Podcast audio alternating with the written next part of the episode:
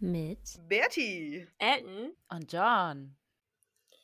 Hallo im neuen Jahr, ein neues Jahr auch mit uns wieder, Unmuted, wir sind wieder da. Und wir haben ja im letzten Interview über Talentförderung gesprochen. Und dieses Mal geht es dann angelehnt an das Thema um Karriere machen. Vielleicht auch interessant für alle, die dieses Jahr eben solche Karriereziele sich auch vorgenommen haben. Yay! 2022! Karriere! 2022. Wenn ihr keine Ziele habt, ist das auch okay, also no pressure. naja, die kommen ja meistens auch irgendwie von alleine, wenn man denen so über den Ja. Weg läuft, so, ne? dass man sich denkt, so, ah ja, cool, das würde ich mir gerne vornehmen.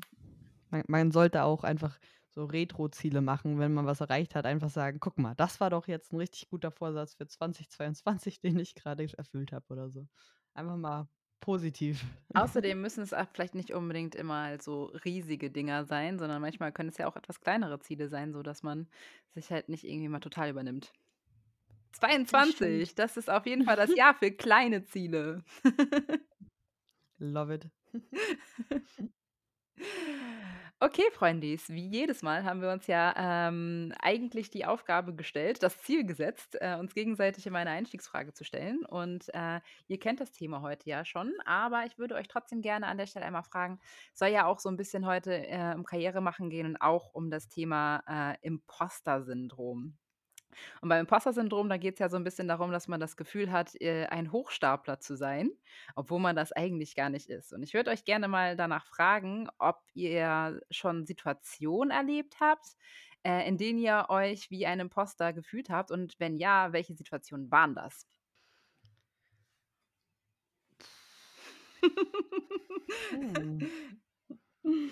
Ellen, wenn du eine klare Antwort hast, geh gerne. Ich glaube, ich habe keine klare Antwort, aber ich würde jetzt trotzdem einfach mal anfangen, loszu. Hau rein. Ich weiß auf jeden Fall, dass ich häufiger mal in Situationen, gerade wenn ich irgendwie neue Herausforderungen angehen möchte, dann kurz so das Gefühl habe von, kann ich das überhaupt? Und die Leute denken doch nur, dass ich das kann. Und äh, nee, eigentlich kann ich das doch alles nicht. So. Äh, es geht vielleicht in die Richtung, dass ich mir das selber eigentlich einrede, auch mit allem, was ich irgendwie objektiv auf dem Papier mir irgendwie verdient hat über Studium und was weiß ich. Und dass, dass ich das ja nur eigentlich gar nicht kann und die Leute nur denken, dass ich das kann und ich das dadurch geschafft habe. Mhm. Also, ja. Fair. Ich würde schon sagen, dass äh, das äh, zum Imposter-Syndrom irgendwie zählen Ja, auf würde. jeden, Ähm, durchaus. Auf jeden. Ich glaube, bei mir, bei mir ist das ähnlich. Ähm, ich habe immer so High-Confidence-Phases und Low-Confidence-Phases auf jeden Fall. Momentan bin ich eher in so einer High-Confidence-Phase und dann fällt es mir auch immer schwerer, mich an die Low-Confidence-Phase so zu erinnern. Ähm, was, was ganz interessant ist, aber wenn ich dann wieder so eine Low-Phase habe, dann kommt es auf jeden Fall richtig doll wieder und dann erinnere ich mich auch Mhm. nur an die, die äh, Low-Phases, wenn man es so nennen will. Ähm, ich äh, glaube auf jeden Fall, dass ich auch äh, vom äh, Imposter-Syndrom betroffen bin, sagt man das so? Dass Mhm. ich das ab und zu habe. Ähm, gar keine Frage, weil ich ab und zu überhaupt nicht einschätzen kann, was ich einfach selber schon erreicht habe, so und dann immer so einen Outside-Check braucht von jemandem anderen, der mal sagt so, hä, komm mal auf den Boden der Tatsachen, guck mal, was du hier schon erreicht hast, so.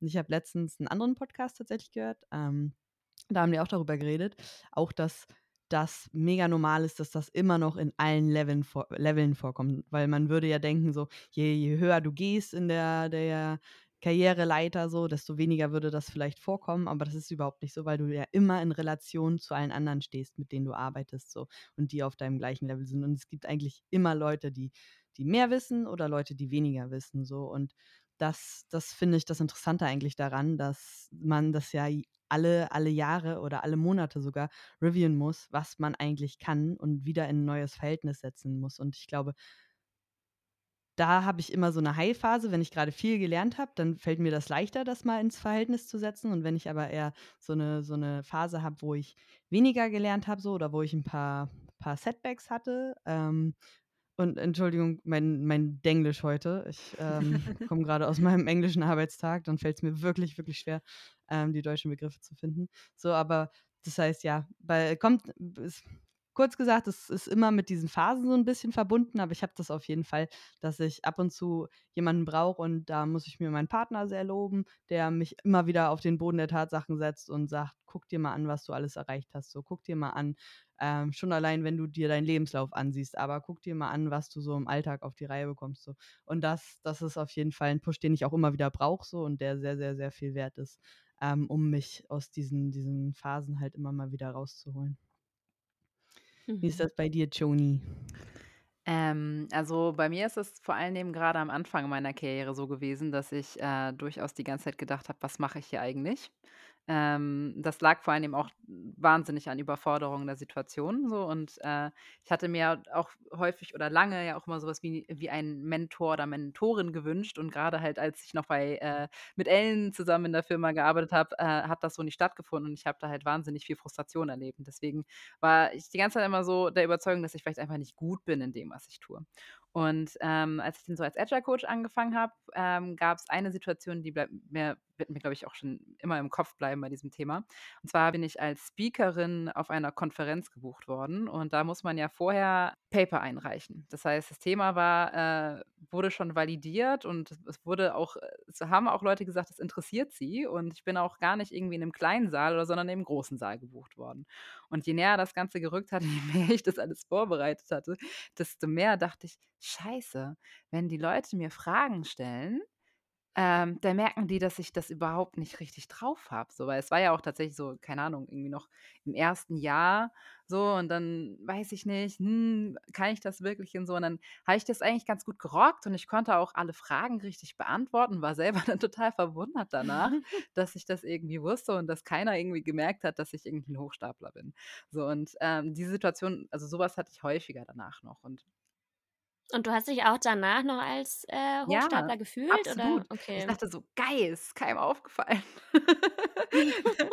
Ähm, und, äh, ja, genau. Und das ist dann häufiger passiert so in so verschiedenen he grade herausfordernden Situationen, ist aber immer immer weniger geworden, dadurch, dass ich mich tatsächlich mit meiner Partnerin ähm, also mein ich habe, äh, auf der Arbeit eine ein eine andere Agile-Coach-Dame. Ähm, wir sind halt irgendwie wir pairen eigentlich die ganze Zeit und wir setzen uns immer wieder zusammen und überlegen, was wir eigentlich alles schon erreicht haben so. Und, ähm, das dadurch hat es tatsächlich richtig geholfen, einfach mal zu gucken: „Ne, das liegt eigentlich in unserem Repertoire.“ Und wir sind natürlich auch häufiger schon in Situationen gekommen, wo wir schon mal gemerkt haben: „Okay, das haben wir schon mal gemacht, das können wir aus'm FF.“ Und, ähm, erst im Laufe des letzten Jahres habe ich gemerkt: „Wow, du bist richtig gut in dem, was du tust und du bist eigentlich überhaupt kein Hochstapler.“ Aber es hat jetzt einfach echt 3 Jahre gedauert, so bis ich das erste Mal so darüber nachgedacht habe. Ich kann auch sagen, also ich kenne wir kennen uns ja jetzt einfach auch schon ein paar Jahre so und wie du auftrittst einfach und wie du selber über dich dich redest, so wenn du von deiner Arbeit redest, das hat sich auf jeden Fall mega verändert im letzten Jahr. So, das finde ich schon, dass du viel, viel mehr Selbstvertrauen hast und einfach dich selber viel, viel mehr äh, viel besser verkaufen ist das falsche Wort, weil du musst dich ja nicht verkaufen, aber darstellen kannst so, ne? Und viel besser deine Skills darstellen kannst, einfach so, dass andere 'ne bessere Idee kriegen so. Das, ähm also, es scheint sehr, sehr gut funktioniert zu haben, so Yes, true. Ja, auf jeden, ey. Vielen Dank, dass du das wahrgenommen hast. Auf jeden Fall. Also, ich habe irgendwie im letzten Jahr wir haben kurz vor Silvester drüber gesprochen, auch gedacht, ich bin eigentlich was heißt eigentlich, jetzt kommt schon wieder dieses, äh, Unsichere darin. Ich bin wirklich gut in meinem Job und so mit dem zugewonnenen Know-how, was man dann ja hat, wächst halt das eigene Selbstvertrauen. Aber ich finde, das erkennt man immer sehr viel später als andere Leute. Deswegen die Frage, ob ihr beide euch selber auch selbstbewusster fühlt jetzt über die Zeit. 100% Ja. Also momentan auf jeden Fall schon. Es ist tatsächlich es sind, äh, ähm, arbeitsinterner bei mir halt auch viele Dinge viele Veränderungen passiert und, ähm, mir ist, glaube ich, auch einfach sehr viel mehr Vertrauen geschenkt worden und ich konnte das, glaube ich, mir gegen mir selber gegenüber halt auch beweisen, so, ne? Ich habe viele Entscheidungen getroffen, die gut gelaufen sind, so und ich habe einfach viel machen also, viel ausprobieren dürfen und ich bin damit auch auf die Schnauze geflogen und das war wichtig für mich. Mhm. Es war absolut Mhm. wichtig, auf die Schnauze zu zu fallen und halt zu merken: „Wow, da passiert jetzt nicht unbedingt irgendwas super Schlimmes“, so und das musste ein paar Mal passieren für mich. Also, es gibt Leute, die merken das vielleicht nach dem ersten Mal, aber ich musste auch irgendwie ich muss musste 2, 3 verschiedene Fehler machen, um festzustellen: „Okay, gar nicht schlimm. aufstehen, Ja. weitermachen, noch mal anders. Und, ähm, das hat schon auf jeden Fall mir halt auch einiges an Selbstvertrauen halt bewirkt. Bei bei mir ähnlich. Ich meine, als wir diesen Podcast angefangen haben, falls ihr euch zurückerinnert, da war ich ja grade noch in meinem alten Job und war ja so unglücklich da drin und das hat wirklich viel, viel Schaden angerichtet so. Mein Selbstbewusstsein war äh, war war einfach komplett komplett am Boden im Endeffekt so, ne? Ich habe nicht mehr gewusst, ob ich noch irgendwas richtig machen kann so. Und das finde ich ganz interessant, dass dass Jonas sagt, dass es natürlich auch mit dem Vertrauen, äh, zusammenhängt, das dir entgegengebracht wird so, weil mir in diesem Job Mhm. ja überhaupt kein Vertrauen entgegengebracht wird. Das heißt, immer wenn ich irgendwie Initiative gezeigt habe, wurde das komplett, ähm, runtergeschossen so, ne? Und immer, wenn ich versucht habe, irgendwas zu machen, wurde gesagt: „Ja, ist ja schön, dass du das versuchst, aber mach mal bitte nicht“, so. Und das lag ganz viel auch an meinem Chef einfach, weil der selber gar nicht wusste, wie Produkt funktioniert und selber irgendwie versuchen musste, das rauszufinden so. Und anstatt mich dann auch zu nutzen als Expertin so, hat er irgendwie versucht, das über andere Wege zu zu, ähm, finden und mir in der Zeit halt nur Steine in den Weg gelegt so. Und die einzige Konsequenz, die ich daraus ziehen konnte damals, war ja dann, dass ich den Job kündige und mir was Neues suche. Und das war ja so gut. Und ich habe das jetzt bei meinem neuen Job am Anfang auch noch ganz viel gemerkt, dass ich für die dümmsten Dinge um Erlaubnis gefragt habe so. Und das ist eigentlich nicht, wie ich arbeiten will so. Wie ich arbeiten will, ist eigentlich I'd rather, äh, ask for forgiveness than for permission so, ne?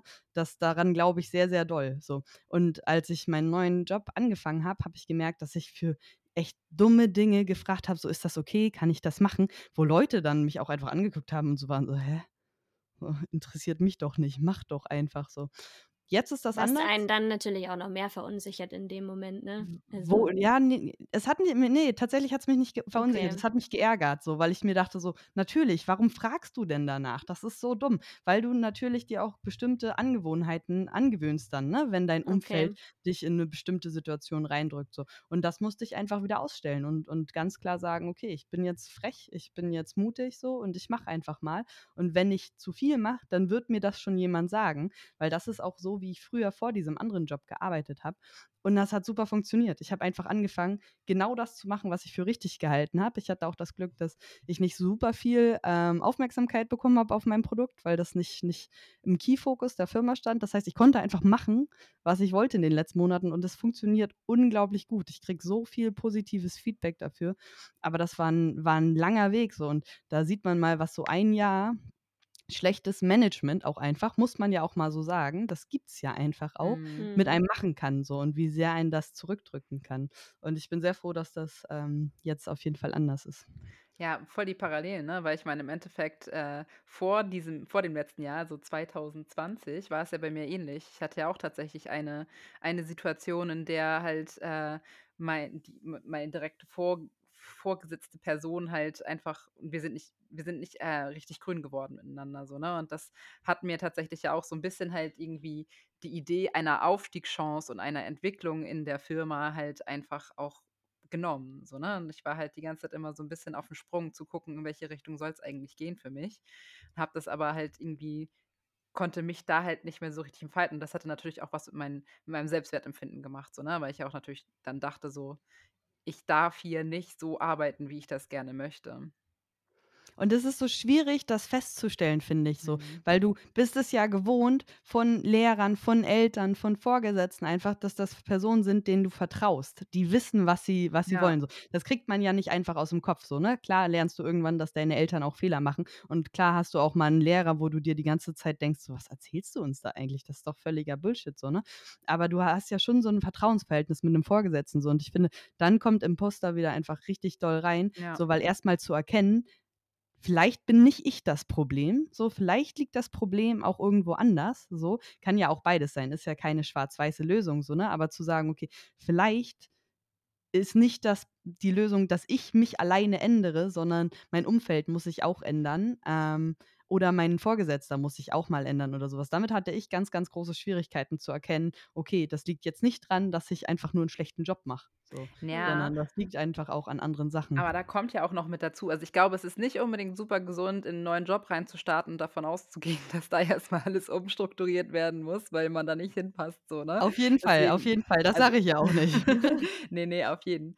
Verstehe ich schon so, ne? Äh, nichtsdestotrotz, also, ich finde es alleine das zu erkennen ob das halt gerade kompatibel ist oder ob das tatsächlich halt irgendwie gerade am Onboarding oder halt an der Gewöhnungsphase und sowas äh, halt liegt. Das ist schon, finde ich, eine absolute Herausforderung. Ja. Ähm, ich würde da einfach direkt ansetzen, was du schon gerade angesprochen hast, Joan, und zwar was so ähm, Karriereleiter im Endeffekt angeht oder Karrierewahrnehmung. Ähm, ganz klassische, klassische Frage. Ähm, wo seht ihr euch denn in fünf Jahren? Beziehungsweise wie stellt ihr euch denn eigentlich vor, dass sich eure Karriere entwickeln wird in den nächsten Jahren? Und wie hat sich das vielleicht auch in den letzten Jahren verändert, diese Erwartungshaltung? Eine sehr große Frage. Fangt gerne mit einem Teil an. Ich plane tatsächlich keine fünf Jahre, muss ich dazu erstmal sagen. Ich plane immer so, irgendwann stelle ich mir, also so, das wünsche ich mir als nächstes für die Zukunft, aber ich habe da gar nicht so diesen Fünfjahresplan dabei. Aber ich sehe mich irgendwann in näherer Zukunft, jetzt nicht in 20 Jahren, aber dann irgendwann doch nochmal in einer Firma, die ein Produkt umsetzt, das mir selbst auch am Herzen liegt. Das ist auf jeden Fall ein Schritt, den ich sehe innerhalb der nächsten fünf Jahre. So. Aber so, solange, solange ich mich weiterentwickle, ist mir der Weg dahin oder wohin, in welche Richtung gar nicht so wichtig. Mega schön. Also, wobei eine Sache habe ich konkret für dieses Jahr, so konkret ist es dann doch, äh, dass ich schon den Senior-Titel möchte. Eigentlich sind mhm. Titel mir immer so ein bisschen so, ist mir eigentlich egal. Aber ich fühle mich einfach seniorisch und möchte das irgendwie auch betitelt haben. Fair. 2022. Doch nicht so kleines Ziel. nee. ja. Ja, also ich muss ganz ehrlich sagen, äh, so dieses Maturity-Level-mäßige, das ist mir an der Stelle jetzt gerade auch nicht so super wichtig. Also für die nächsten fünf Jahre sehe ich das auf jeden Fall auch, dass das, mhm. äh, dass das auf jeden Fall vor meinem, äh, vor meinem Agile-Code steht. Ähm, ich sehe da aber auf jeden Fall tatsächlich, wenn ich darüber nachdenke, wie ich mich entwickeln möchte, zwei auf oder mehrere Aufgaben, die ich eigentlich für mich selber so definiert habe. Und zwar bin ich sehr gut, äh, sehr gute Taktikerin, aber nicht so gute Strategin.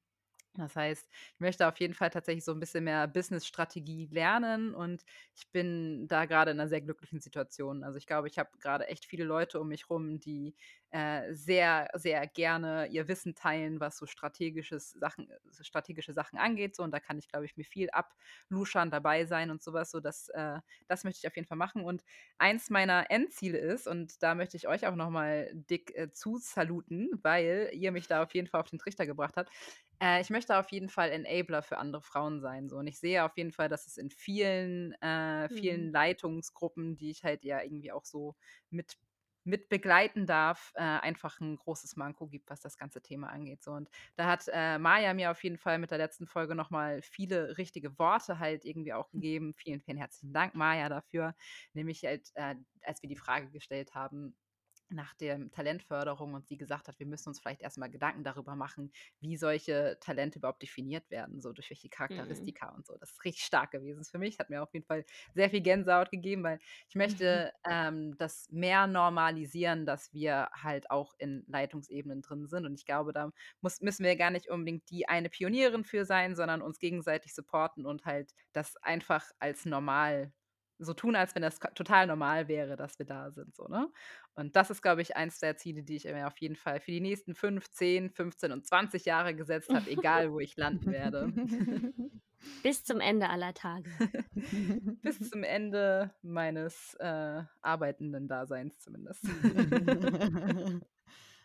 ich ich finde eure Antworten super schön, einfach ähm, weil die direkte Erwartungshaltung wäre natürlich zu sagen, so, ja, ich möchte hier CTO werden oder ich möchte Lead Engineering Manager werden oder ich möchte meine eigene Abteilung führen oder sowas. Und ich finde äh, eure Antworten beide sehr schön, weil sie einfach nicht, nicht auf diese Titel bezogen sind, sondern eher darauf, was, was man noch so lernen möchte oder was einem wirklich wichtig ist im Leben. So ne, zu sagen, so, das ist eher die Art Company, für die ich arbeiten möchte, oder das ist ein Bereich, in dem ich einfach noch viel lernen möchte. Das ist auf jeden Fall super cool. Und ich, ich glaube, so, ich, ich also keine Ahnung, gibt es bestimmt Studien zu, aber ich kann mir vorstellen, dass das einfach auch zu mehr Erfolg führt als diese Titelgeilheit auf jeden Fall langfristig. So, du kannst dich natürlich schnell hocharbeiten in der Firma, wenn du das unbedingt willst und ähm, Da gibt es immer Mittel und Wege, äh, I guess. Ähm, aber nachhaltig ist das nicht unbedingt so, ne? Naja, man muss ja aber auch einfach sagen, dass diese Titel, egal wo man hingeht, Leute haben ja immer eine Definions äh, Definition dafür so, ne? Und die Definition ist jedes Mal anders so.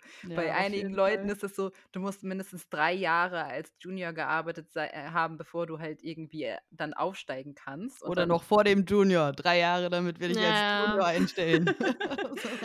Ja, auf jeden und dann ist halt irgendwie so total bescheuert so, ne? Und andere Ja. Leute definieren das halt irgendwie damit, dass man halt 'n bestimmten Skill mitbringen muss oder irgendwie so 'n Krams. Und alle tun immer so, als wenn das so selbstverständlich wäre, aber es also, ich meine, ich weiß nicht, vielleicht habt ihr auch irgendwie im Internet vorher geguckt, ähm, ob es da irgendwas gibt, aber ich habe, als ich geguckt habe, irgendwie eine Milliarde Sachen gefunden, wo wo halt Ja. irgendwelche Definitionen drin standen so und dachte ich, bei allen bei fast allen war ich so 'n bisschen so: „Hm, I don't know.“ Ist halt auch immer abhängig davon, wo du gerade bist. Also, bei meiner Firma gibt es eine eigene Definition, was mit diesen Levels verknüpft wird und ich finde das auch sinnvoll. Also, quasi, was sind deine die Erwartungen an dich, wenn du bei Firma XY Senior Manager bist oder so?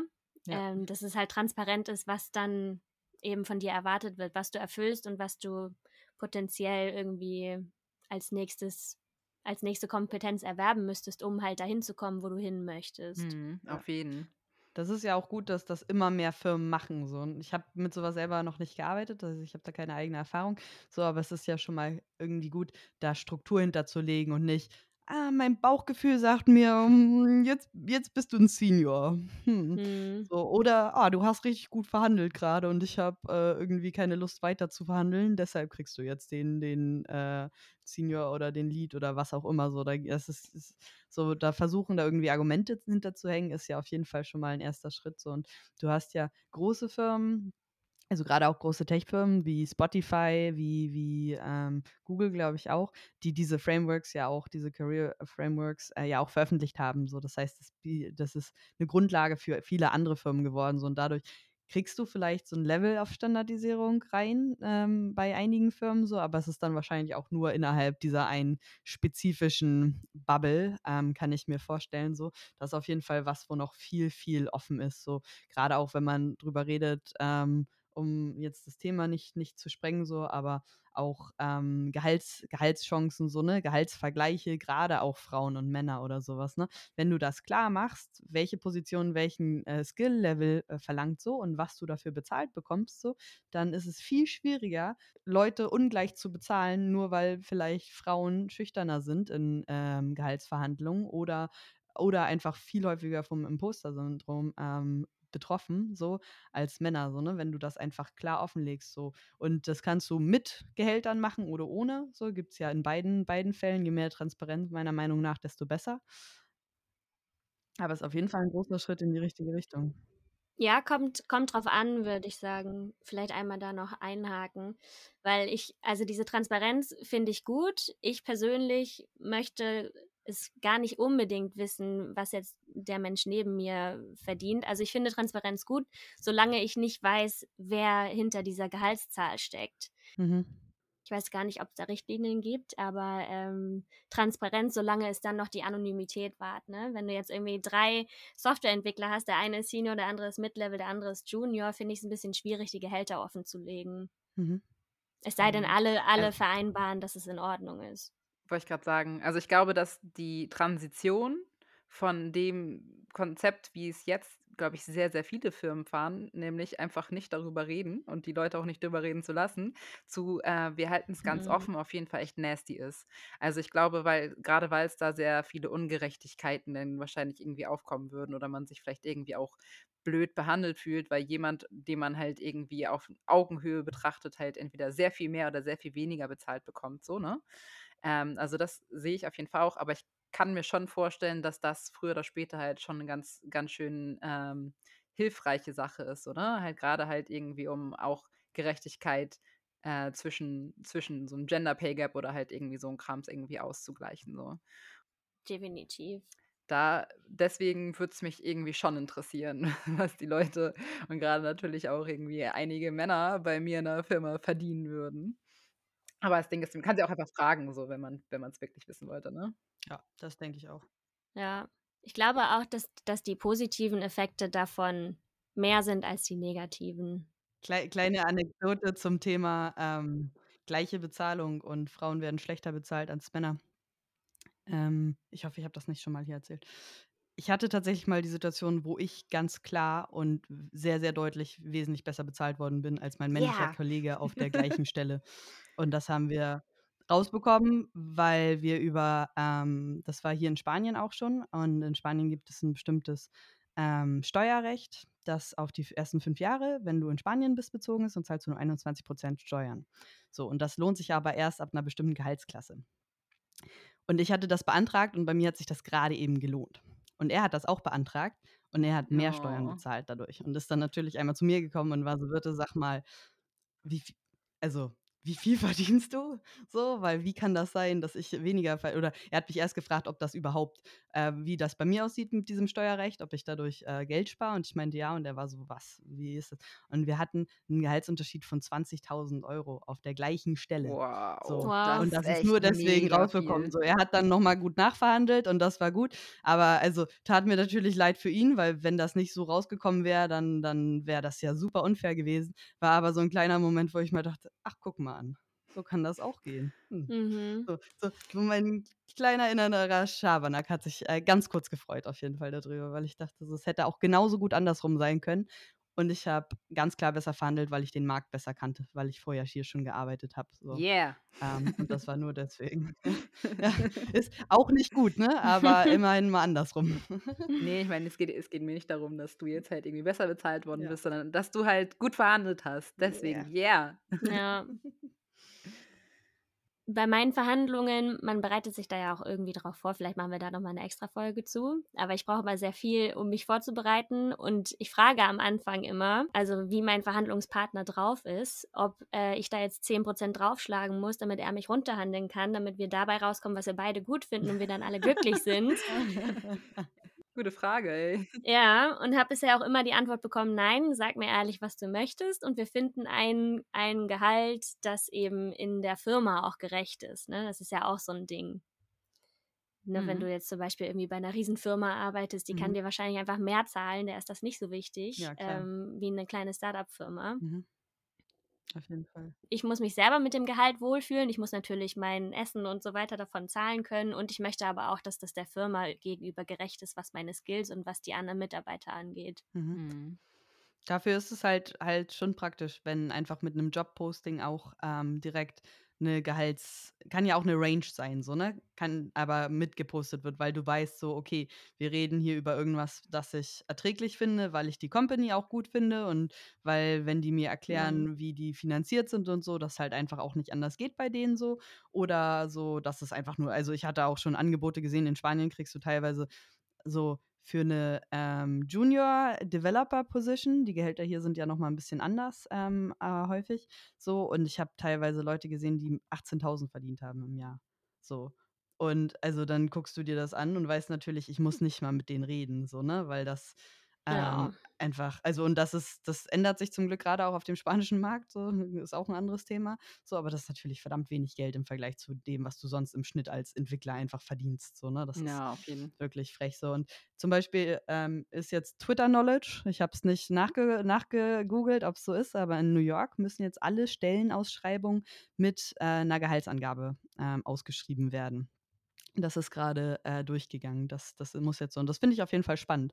So, weil man auf jeden Fall dann in den nächsten Monaten und Jahren auch sehen kann, wie das den Markt vielleicht verändert, so, ne? Oder, oder bestimmte ähm, oder so Recruiting in, in general. Aber es kann man schon verhandeln dann, oder nicht? Also ich meine, im Endeffekt, wenn da halt irgendwie eine Stelle mit 40.000 ausgeschrieben ist, so, du diese Stelle machen kannst, aber halt für 10 mehr, so, dann äh, ist das ja, wäre es ja schon sinnvoll, wenn man es auch verhandeln Be kann. So. bestimmt. Also wie gesagt, ist Twitter Knowledge. Ich habe mir das nicht im Detail durch, durchgelesen. So ähm, kann auch sein, dass das um die Mindest, ähm, um das Mindestmaß geht oder, oder dass es eine, Mhm. eine Range ist oder sowas. Aber es muss auf jeden Fall irgendeine Gehaltsstruktur mitgepostet werden, das ich ähm, auf jeden Fall ganz interessant fand. New York. Uh. Ist dann natürlich auch spannend für die, die schon in den Firmen arbeiten, wo dann halt die, die Gehaltsbänder in den Jobanzeigen stehen. Wenn du dann siehst, oh, ich verdiene weniger als dieses Mindestgehalt oder so, könnte ja passieren. auf jeden. Fall. Dafür sind, sind so Tools wie äh, Glassdoor oder sowas ja auch schon richtig, richtig hilfreich. So, ne? Ich weiß nicht. Ähm, es gibt auch ein deutsches Äquivalent, glaube ich. Gehalt.de. Gehalt.de, ja, okay. also es geht doch geht gerade so um äh, Payrates, oder? Ja, genau. Ja, ja, Gehalt.de. Gehalt.de, okay. Aber also ich muss ganz ehrlich sagen, ich äh, würde, also das, was ich an Erfahrungen in, ähm, in Interviews, also so in Gehaltsverhandlungen gesammelt habe, ist auf jeden Fall nicht unbedingt hilfreich, dass man auf Gehalt.de referenziert, weil das, also ich habe auf jeden Fall jetzt schon äh, drei Gespräche gehabt, in denen das auf jeden Fall gebasht worden ist Ja, und okay. äh, schon mal ein Gespräch auch gehabt, in dem ich das gar nicht erst erwähnt habe, sondern Mhm. tatsächlich halt mir äh, einfach im Bekanntenkreis äh, andere Agile-Coaches angeschrieben habe und mir halt Mhm. einfach mal deren, deren Payments halt irgendwie besorgt habe und dann damit ins Gespräch gegangen bin und das hat sehr viel besser funktioniert als über Gehalt.de. Ja, Einfach okay. weil es da halt, also wahrscheinlich war so ein bisschen mehr Validierung dahinter, so, weil bei Gehalt.de kannst du halt dich auch einfach an, anmelden und einfach was reinschreiben, so, ne? Ja. Und sagen so, hi, ich bin Agile Coach, ich verdiene 120.000 Euro. Hihi. oh, vielleicht sollte ich Agile Coach werden. Ja, das denkt man sich dann auch immer, wenn man halt irgendwie dieses Gehalt.de sieht, so: „Wow, man verdient mindestens 60.000 Euro als Junior. Super.“ Ich habe noch eine Frage an euch. Und zwar, oder ist das eher so ein Begriff ähm, in den Raum geworfen? Du hast das vorhin schon auch schon kurz angeschnitten, Joan, als du meintest, so es ist auch wichtig, dass Frauen in Führungspositionen sind und so. Ähm, Glass Ceiling. Ähm, also es geht nach oben, nach oben, aber irgendwie nicht mehr weiter und man weiß nicht so genau warum. Habt ihr das Gefühl, habt ihr das schon mal beobachtet bei, bei ähm, jemandem, also besonders bei einer, einer Frau? Habt ihr das Gefühl, das betrifft euch auch? Habt ihr das Gefühl, euren männlichen Kollegen fällt es tatsächlich einfacher einfach in wenn wir jetzt mal wirklich so auf die Karriereleiter im Endeffekt nur gucken, ähm, da weiterzukommen ähm, oder dass die mehr Angebote haben? Wie nehmt ihr das so generell wahr? Hm, also, ich habe da eine ganz klare Meinung zu so. Also, ich nehme das auf jeden Fall wahr, klar Glass Ceiling so und grade als es, ähm, hm also, gerade in Firmen, bei denen halt tatsächlich irgendwie wieder mittleres Management nachgerückt wird oder, weiß ich nicht, halt irgendwie halt einfach nur neu Leute nachbesetzt werden, da wird halt in erster Linie eigentlich immer mehr Männer halt nachbesetzt als Frauen so. Und da möchte ich noch mal wieder auf das hinweisen, was Maja letztes Mal gesagt hat, weil halt einfach die Leute halt irgendwie sagen: „Ja, es ist ja wir wollen jetzt nicht einfach nur eine Frau nachbesetzen, weil wir eine Frau halt irgendwie in der Führung haben wollen, sondern wir wollen die Position nachbesetzen, die am geeignetsten ist für den Job.“ So, und dann wird halt irgendwie nicht unbedingt nach den Charakteristika gesucht, die halt irgendwie Frauen auch mitbringen, sondern halt irgendwie die Rolle halt wieder besetzt werd wird dann besetzt, die halt irgendwie als Letztes halt die Stelle verlassen hat, so, ne? Oder halt Mhm. irgendwie am nächsten zu denen dran ist, die halt irgendwie schon da sitzen, so. Und deswegen glaube ich, dass dadurch halt natürlich auch so was wie 'n gewisses Glasceiling gegeben ist und natürlich halt auch einfach viel durch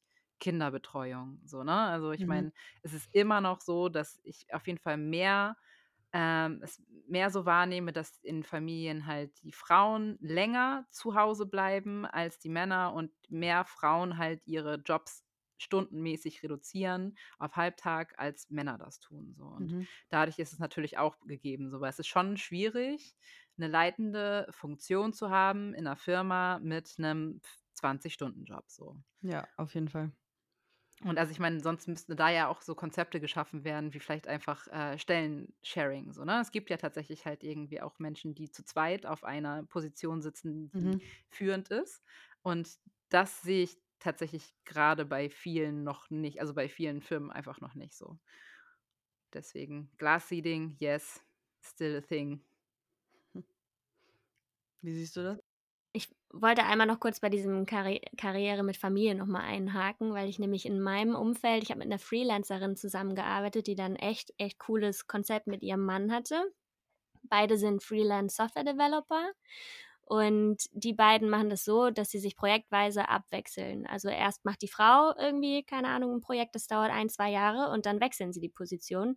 Der Mann ist währenddessen eben für Familie zuständig. Und das fand ich irgendwie ein richtig, richtig erfrischendes, cooles, coolen Umgang damit, Mega, voll dass man cool. sich da ein abwechselt. Auf jeden. Also, ich meine, dafür müssen natürlich halt irgendwie Firmen auch bereit sein so, ne? Und man muss natürlich auch irgendwie Leute haben, die in der Lage dazu sind, halt das zu adaptieren so. Aber dafür Ja. muss man denen erst mal die Chance geben, so. Also, man muss es halt ausprobieren und halt feststellen: „Okay, so funktioniert das.“ Und ich habe sehe halt grade eigentlich eher so 'n bisschen nicht die nicht die Risikobereitschaft bei vielen Leuten, auch, äh, ihre eigenen Konzepte loszulassen und zu sagen: „Ja, okay, wir probieren's einfach mal mit 'nem Sharing auf der Position“ oder irgendwie so was. Mhm. Also, die beiden haben sich nicht die gleiche Position geteilt, sondern Ah, sich halt okay. Freelance abgewechselt. Das ist noch mal 'n bisschen was Ja, das anderes, stimmt. aber Mhm. ja. Ja. Es ist so interessant, ne, weil das lässt dir so als Frau im Endeffekt die Option, entweder nach deinen Kindern oder vor deinen Kindern Karriere zu machen, so. Das heißt, du machst es entweder sehr spät so, wenn auch die Frage ist, ob du diesen was heißt Drive, aber so häufig äh, ich meine, in in unserer Bubble in IT-Unternehmen musst du ja schon sehr viel dann arbeiten so, ne, und und viel Überstunden auch leisten, viel reisen so. Und ich frage mich, ob das mit dem Alter dann nicht dann doch eher abnimmt so. Vor allen Dingen, wenn du echt schon Kinder hast, so, die sind dann ja so schnell nicht nicht groß genug, dass du die andauernd allein lassen willst, so, ne? Das heißt, eigentlich bleibt dir nur die Lösung, vor dem Kind ordentlich Karriere zu machen so, wenn dein Arbeitgeber nicht ordentlich mitspielt, ne, und dir diese Option nicht vielleicht auch aufhält, wenn du dann mal 'n paar Monate weg bist, weil du halt grade 'n Kind bekommen hast so und dieses Kind versorgt werden will, so. Weil in den ganzen Führungsetagen sitzen halt die ganzen Männer so, ne? Die haben auch alle Kinder, so, aber die sind alle nicht dafür zu Hause geblieben so. Das ist das so klar wird's da auch Ausnahmen geben, ne? Aber also, ich hatte mal 'n CTO, der sich an Muttertag bedankt hat bei seiner Frau, dass sie ja die Kinder großzieht und ihm seine Karriere so ermöglicht. Das ist das ist ja auch teilweise so, ne, dass sich dann Pärchen entscheiden müssen, wer Karriere macht von beiden im Zweifel so, weil beide ist sowieso super schwierig, ist auch noch mal 'n anderes Thema, das da irgendwie mit rangeht so, ne? Geht ja nicht nur um Frauen, geht im Zweifel auch drum, 'ne Entscheidung zu treffen so, ne? Dann bleibt der Hausmann halt zu Hause. Und das ist auch so bitter so, ne, dass es einfach äh, dass dass Kinder immer noch so 'n Kill-Faktor für Karrieren sind, so viel so, ne? Und dass das ja gar nicht so sein müsste. Und klar wird das immer besser. Also, grade in europäischen Ländern, so werden die Rechte ja immer besser und du kriegst immer mehr Zeit als Eltern auch und so. Aber also, ich bin da bei Joan, diese Risikobereitschaft der Firmen so, das ist halt schwierig so, ne? Und klar gibt es Fälle, wo wo das nicht läuft so. 'N 'n Freund hat mir, ähm, erzählt von von der Firma seiner Eltern. Da hat eine und das ist 'ne ganz kleine Firma, die hatten irgendwie 2 Mitarbeiter oder so was, ne, und seine Eltern halt.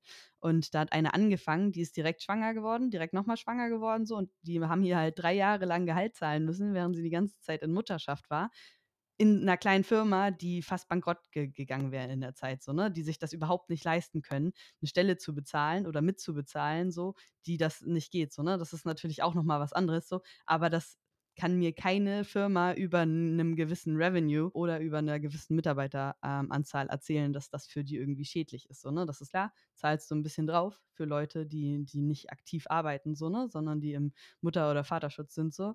Aber du musst das ja trotzdem irgendwie ermöglichen, einfach damit Kinder auf dieser Welt sind so. Im Endeffekt ist das natürlich auch einfach wieder 'ne Investition in die Zukunft so, ne? Ja. Wenn halt keine Kinder kommen so, dann dann gibt's halt auch keine neuen Mitarbeiter in 20 Jahren so. Ja, ich weiß nicht, bescheuert. mich mich ärgert tatsächlich halt irgendwie dann dieses Tun von einigen Personen, ähm, die halt das nicht wahrnehmen, äh, die sagen: „Wieso ist wir haben doch Gleichberechtigung.“ Und so. Mein Lieblingsspruch. Ja, ich liebe das auch richtig doll so, ne? So, ja, aber es ist halt keine Gleichstellung. Es ist immer noch keine Gleichstellung erreicht so, ne? Mhm. Und das ist halt irgendwie, ja ignorant? Ist es ignorant? Ja, ne? Ja, auf jeden schon, würde ich sagen, heutzutage so. Es gibt Wissen über all das. Wenn du immer noch glaubst, dass alle gleiche Chancen haben, so, dann ist das ignorant. Das ist einfach so, weil das kannst du mir ja nicht erzählen. Das hört ja auch bei bei Männern und Frauen nicht auf. Das geht ja noch viel Ja. weiter in, ne, was hast du für 'n Hintergrund, Hautfarbe und so weiter und so fort. Ja, auf jeden. wir noch sehr viel Arbeit zu leisten auf jeden Fall. Absolut, absolut. Ich meine, muss muss man ja auch immer dann 'n Reality-Check machen so, ne?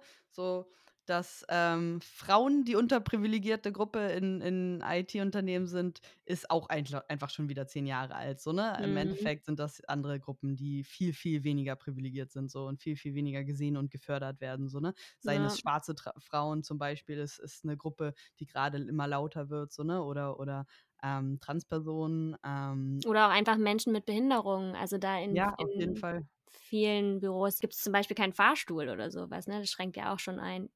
Ja, absolut. Ich habe äh, letztens einen Artikel gelesen, ähm, wo eine Firma in den USA eigentlich nur Autisten einstellt und die machen eigentlich nur QA. So, weil die richtig gut da drin sind, Fehler zu finden in allem Möglichen. So, und das ist einfach ein richtig dolles Erfolgskonzept, so, ne? Und das ist ja auch, auch richtig geil, so einfach eine Nische gefunden, wo du sagst, so, ihr seid hier nicht die Minderheit oder wir tolerieren euch nicht oder ihr seid die Nummer, die wir brauchen, weil irgendwie das, das Gesetz uns vorgibt, dass wir einen Menschen mit Behinderung einstellen müssen, sonst müssen wir Reparationszahlungen machen oder sowas. So, sondern zu sagen, so, hey, ihr habt ein richtig dickes Talent und das spielen wir jetzt aus. So bis zum Ende. Und Nice. alle anderen sind die Minderheit in dieser Firma. So. Fand ich richtig geil. Ja, mega cute. Love it. So, Leute, ich glaube, wir haben richtig viel heute über äh, unsere Karriere geredet und wa- was uns da in der Zwischenzeit irgendwie auch so beschäftigt hat. Und ich würde schätzen, eigentlich sind wir so langsam am Ende angekommen. Wie schätzt ihr die Situation ein? Positiv. Ebenso. Positiv wie unser Corona. Ah ja, ey, das können wir ja nochmal noch mal hier teilen, ne? Birte und ich haben die letzten Wochen in Quarantäne verbracht. Ja, yippie. Äh, ja, schön. Okay, vielen herzlichen Dank, dass ihr wieder reingehört habt und freut euch auch auf die nächste Folge. Wir wissen noch nicht ganz genau wann oder was, aber es wird auf jeden Fall wieder was Cooles geben und wir freuen uns auch auf euch. Geil. Tschüssi. Tschüss.